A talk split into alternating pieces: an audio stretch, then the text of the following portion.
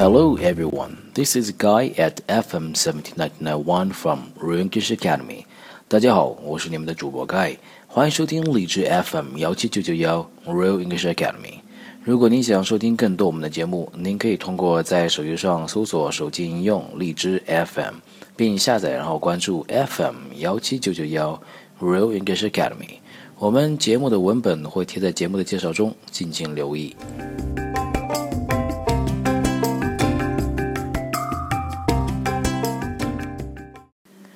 各国间的文化差异巨大，我们自个儿行得通的礼仪，到了西方就是另一回事了。今天我们来通过三个场景了解一下中外文化间的不同吧。第一幕，一位学校领导向教师们介绍新来的美国老师：“Ladies and gentlemen, I'm delighted to introduce to you a very pretty girl, Miss Brown.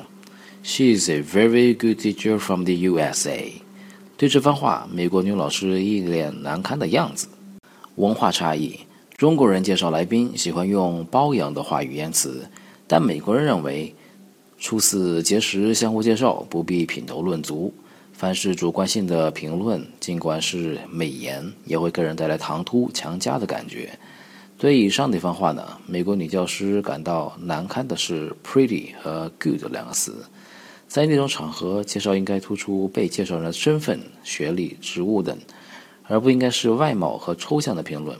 相比之下呢，如果把 pretty 和 good 改成改成实际教育背景和经历，这样的介绍去会比较客观一些，令人容易接受。我们可以去怎么介绍呢？比如说，我们可以这样介绍：Ladies and gentlemen, I'm delighted to introduce to you a new teacher from the USA, Miss M. Brown. She is a doctor of American literature with experience of teaching English as a foreign language。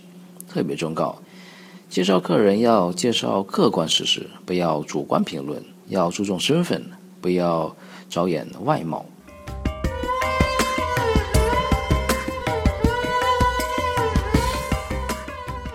第二幕呢，是一个美国同事感冒了，中国同事表示关心。中国同事他说：“嘿。” You look pale. What's the matter? 美国同事回答道：“I'm feeling sick, a cold maybe.” 中国同事说：“Go and see the doctor. Drink more water. Did you take any pills? Chinese medicine works wonderful. Would you like to try? Put down more clothes. Have a good rest.” 美国同事则说：“You're not my mother, are you?”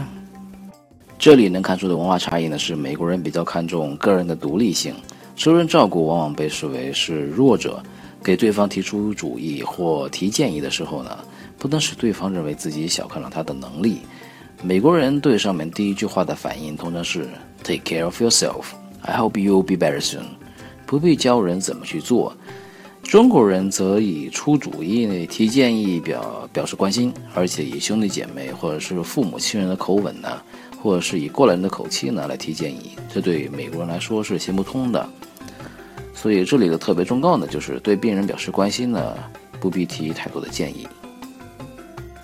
如果遇到这样的情况呢，你还可以说，I'm sorry to hear that you've got a bad cold，或者呢，I hope you'll be all right very soon。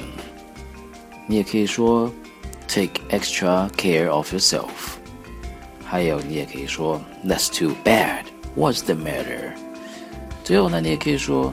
How are you feeling now？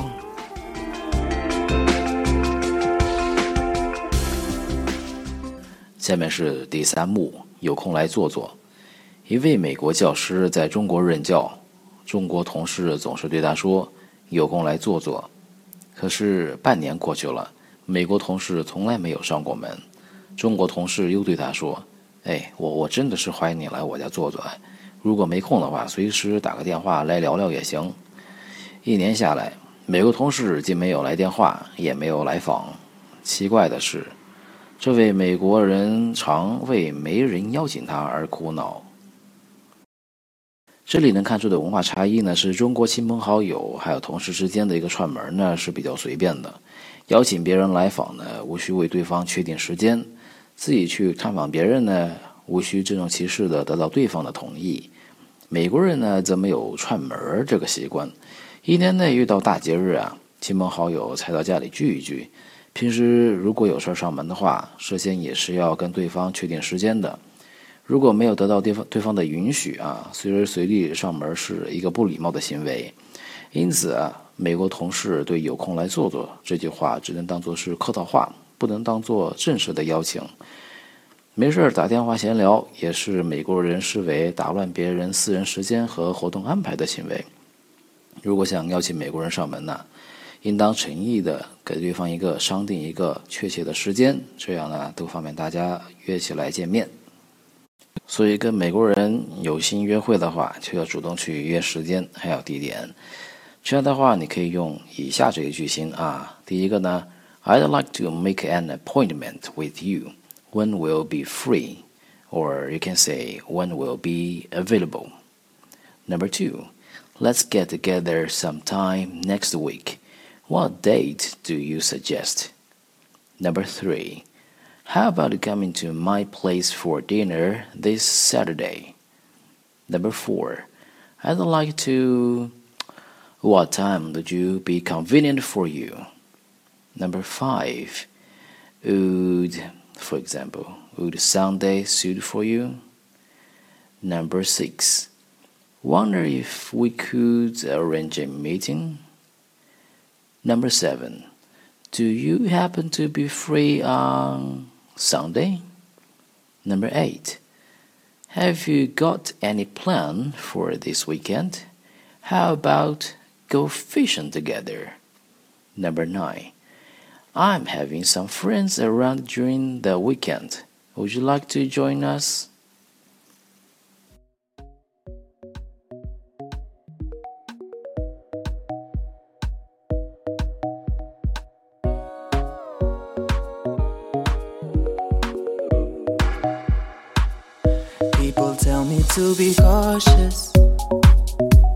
People tell me not to lose my self control.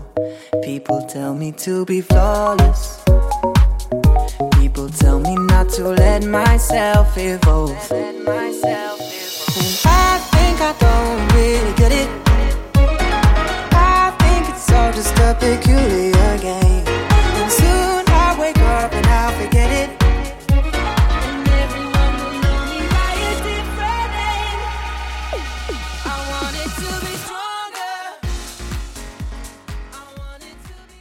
That's all for today. 呃，希望今天的节目会让你学到中西文化中的一些差异。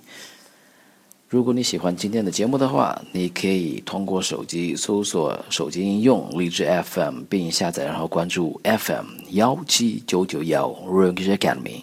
我们的节目的文本会贴在节目中啊、敬请留意。Thank you for listening. See you next time. Bye bye.